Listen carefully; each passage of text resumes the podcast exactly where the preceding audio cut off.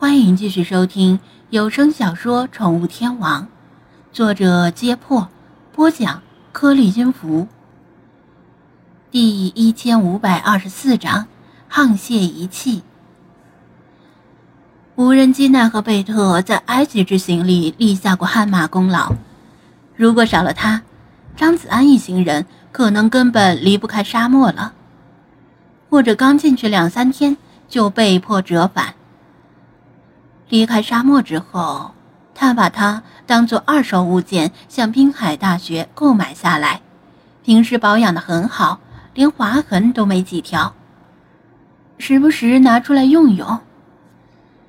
因为电子产品不怕用，就怕放着不用，尤其是去海边捡海或者坐着冲锋艇，带着世华出海的时候，有无人机在天空监视。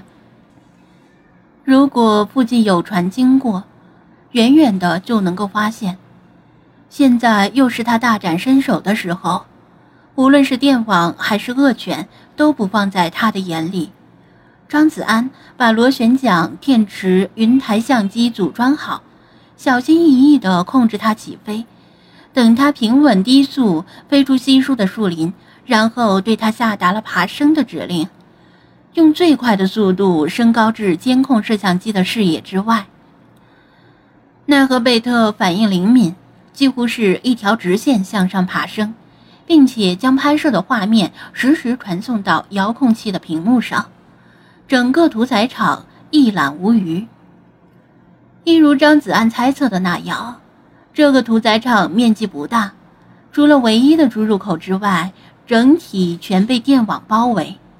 还有穿着保安制服的人，牵着凶猛的杜宾犬在场内巡逻。出入口位于屠宰场的另一侧，与张子安相反的方向。一条简易公路绵延没入森林中，无人机看不到厂房内部的情况，他也不想看血淋淋的肢解画面。正在此时，一支车队从公路远处驶来，全是清一色的运输车。车斗部分经过改装，用铁笼子封闭。车队停在门口，保安验明身份之后，把大门打开，让车队入内。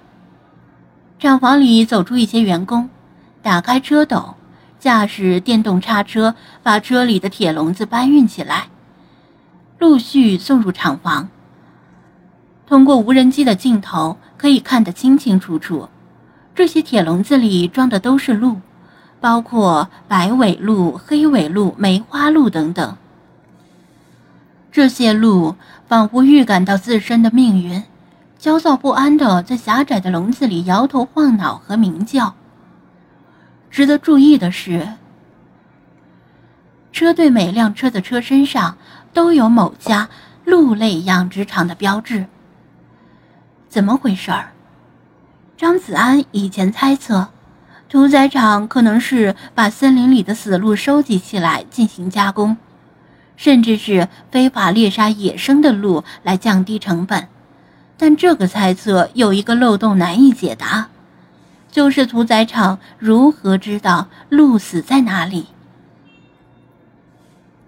林海茫茫，自然死亡或者死于慢性消瘦病的野鹿，可能死在任何位置。在找到这些鹿尸之前，尸体可能已经被森林里的食腐动物啃食殆尽了。现在看这样子，屠宰场的原料是从养殖场买来的活鹿，难道他冤枉了乐视狗粮的厂商？这意味着以前的猜测可能要推翻重来。尽管他心里很难接受，但不能放过一个坏人，也不能冤枉一个好人。无人机在很高的空中盘旋，地面上的员工谁也不会没事抬头看天上，所以他暂时不担心会被人注意到。这里并非热门的徒步路线，等闲不会有游客到来。保安们其实大部分时间也是装装样子，工作清闲又安全。正当他打算命令无人机返航时，突然又注意到。车身上的饲养场名称，心念一转，命令无人机悬停。然后试着打开网页。打开，打开，打开。他心里默念。过了几秒，网页虽慢，却依然展示了出来。看来这里确实能上网。他搜索这家养殖场的相关新闻，快速浏览了几眼，注意到一条排名靠后的不起眼新闻。这条新闻里说，由于鹿的慢性消瘦病已经由美国中部蔓延至美国西部，并且在加州的零星地区也发现了疑似染病的鹿。于是，为了未雨绸缪，加州的猎鹿人协会采取了激进措施。在州议会里提出了一系列相关法案，其中引起最大争议的一条提案是：任何一家养殖场里，只要发现一头鹿染病，就要强制灭杀该养殖场里的所有鹿。在此之前，如果是其他动物爆发类似的传染病，比如猪瘟、鸡瘟、疯牛病之类的。都是采取发现一只染病个体就整体灭杀的方针，但唯独这次轮到鹿的头上，鹿类养殖场主们却拒绝这么做。另一条提案是禁止圈养鹿的活体，包括血和精，出入加州。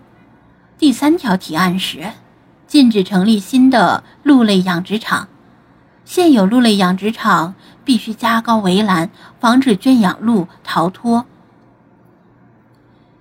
猎鹿人协会提出的这三条法案的原因是，迄今为止，目前已经发现鹿消瘦病的地区，疫情大部分都是从鹿养殖场里爆发的，然后疑似传播给野生的鹿，由此扩散。如果任由该病在加州蔓延，会严重威胁野生鹿群的生存。野鹿都死光了，猎鹿人协会岂不是名存实亡？这三条提案理所当然遭到加州各个鹿类养殖场的强烈抵制。他们认为没有证据可以证明鹿的消瘦病是从养殖场里爆发的。再说，加高围栏的钱谁出？养殖场主们的损失谁负责？这两派在州议会里撕逼不止，各自动用一切资源来游说州议员们支持己方。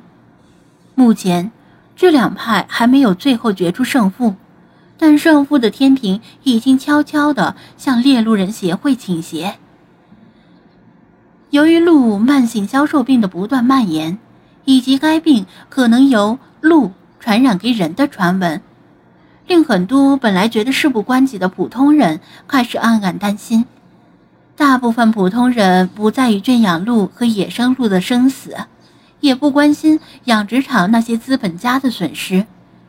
只要能切实的消除自身可能面临的危险，他们愿意用脚投票。而加州议员们必须顾及选民们的意志。一旦猎鹿人协会取得胜利，可以想象，加州境内的鹿类养殖场主们将遭受严重的损失。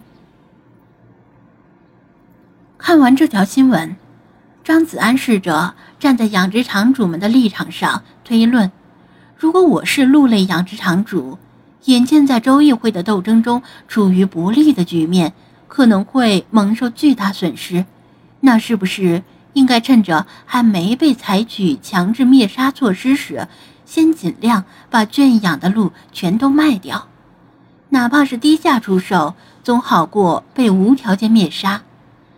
中国那句老话：“家财万贯，带毛的不算。”真是极具哲理和前瞻性啊！